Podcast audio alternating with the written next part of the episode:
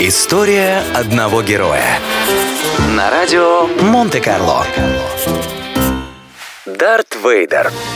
Дарт Вейдер является, пожалуй, самым узнаваемым персонажем знаменитой вселенной «Звездных войн». Согласно истории Джорджа Лукаса, появление на свет Энакина Скайуокера было предопределено древним пророчеством, по которому именно он должен восстановить баланс силы. Самый одаренный из всех джедаев, он был спасен из рабства еще в детстве. В юношеском возрасте потерял мать и узнал о скорой смерти своей возлюбленной. Чтобы это предотвратить, Скайуокеру требовалось познать не только светлую, но и темную сторону силы, полностью развив свои способности, которые ограничивали правила джедаев. Скайуокер позволил ситхам совершить переворот в республике, а решающей битвой для молодого человека стал поединок с собственным наставником Оби-Ваном Киноби, который закончился для него поражением. Умирающего Скайуокера подобрал владыка ситхов, после переворота нарекший себя императором. Он сконструировал для юноши костюм, способный поддерживать в нем жизнь. Именно этот костюм и новое имя Скайуокера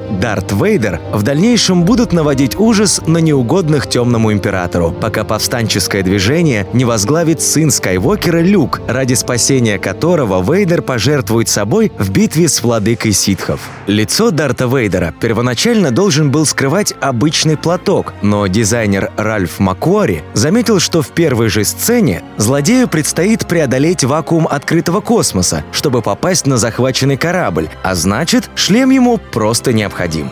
Пытаясь создать максимально устрашающую броню, дизайнеры вдохновлялись доспехами японских самураев, а также образами известных злодеев, вроде Доктора Дума из комиксов компании Marvel. Вместе со шлемом Вейдер обзавелся и своим знаменитым механическим дыханием. Оно было записано с помощью подводной маски с прикрепленным к ней микрофоном. Согласно оригинальной задумке, костюм злодея должен был издавать дополнительные звуки, обозначающие, что внутри него спрятано множество механизмов, поддерживающих жизнь в Скайвокере. Тем не менее, от идеи пришлось отказаться, так как этот шум отвлекал бы зрителя от диалогов и музыкального сопровождения фильма. Во время съемок третьего эпизода саги для актера Хайдена Кристенсена, играющего молодого Скайвокера, был создан специальный костюм, демонстрирующий броню Вейдера в ее первозданном виде.